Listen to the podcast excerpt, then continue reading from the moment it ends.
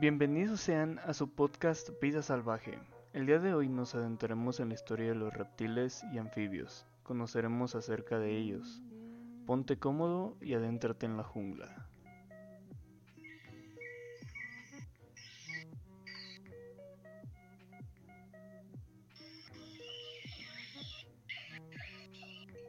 El estudio de los reptiles y anfibios abarca cerca de 11.000 especies vivas, diminutas ranas hasta enormes cocodrilos.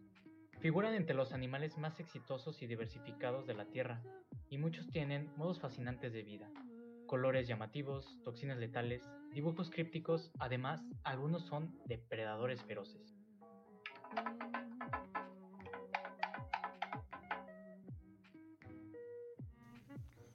Reptiles. ¿Qué es un reptil? Bueno, los reptiles se, dividen en cuatro categorías.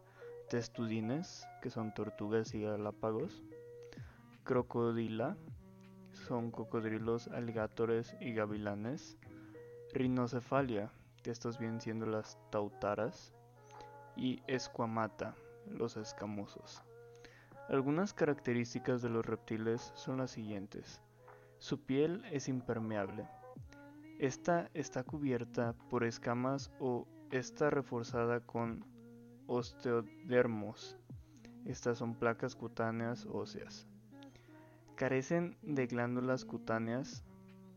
Su coloración varía, puede ser crítica para evitar la detención o en, lugar, en su lugar brillante y advertidora.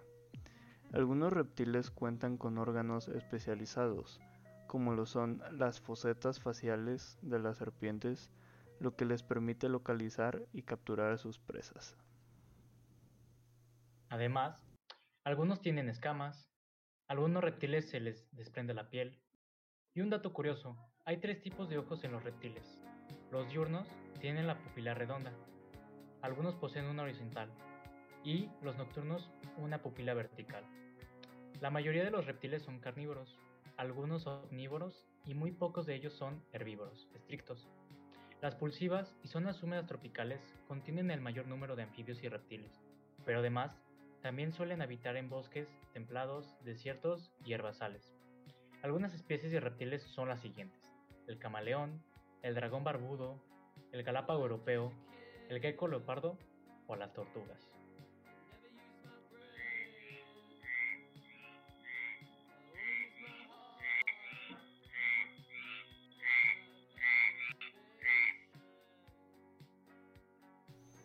Anfibios.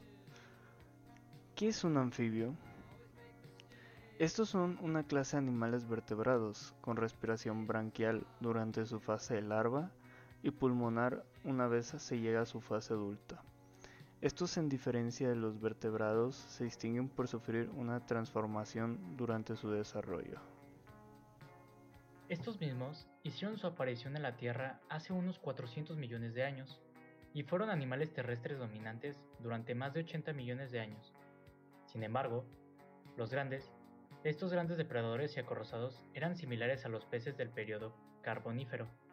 Estos eran distintos, distintos a los anfibios modernos, que son más pequeños y carecen de armadura corporal, y el duro exoesqueleto de sus ancestros. Las principales características de los anfibios. Su piel es húmeda y escurridiza. Tienen cuatro patas de tipo curidio o tipo mano, su temperatura es variable, es decir, son de sangre fría y tienen sueño invernal. Se reproducen por medio de huevos. Y estos se dividen en tres clases orden. La orden Gymphonia, gusanos y lombrices, cerca de 200 especies. La orden Urodela, salamandras y tritones, cerca de 650 especies. Y la orden Anura, ranas y sapos. Unos datos curiosos sobre los anfibios son, sus colores brillantes pueden indicar la toxicidad. Estos pueden regenerar partes de su cuerpo. Usan sonidos para imitar, intimidar posibles depredadores. Las salamandras son las únicas en no poner huevos.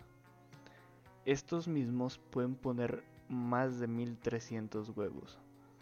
Algunas ranas se pueden llegar a congelar. La importancia de estos. Los anfibios cumplen una función muy importante en la cadena trófica biológica. Estos tienen la capacidad de ser depredadores ya que estos consumen insectos y otros invertebrados, cuyas poblaciones, de no ser controladas, podrían convertirse en plagas muy problemáticas.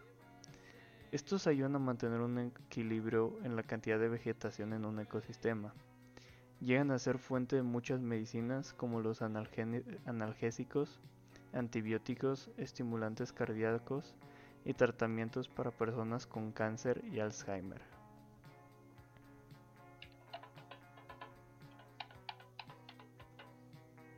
Esperamos que haya sido de su agrado. Los esperamos en el siguiente episodio de Vida Salvaje, su podcast favorito. Gracias.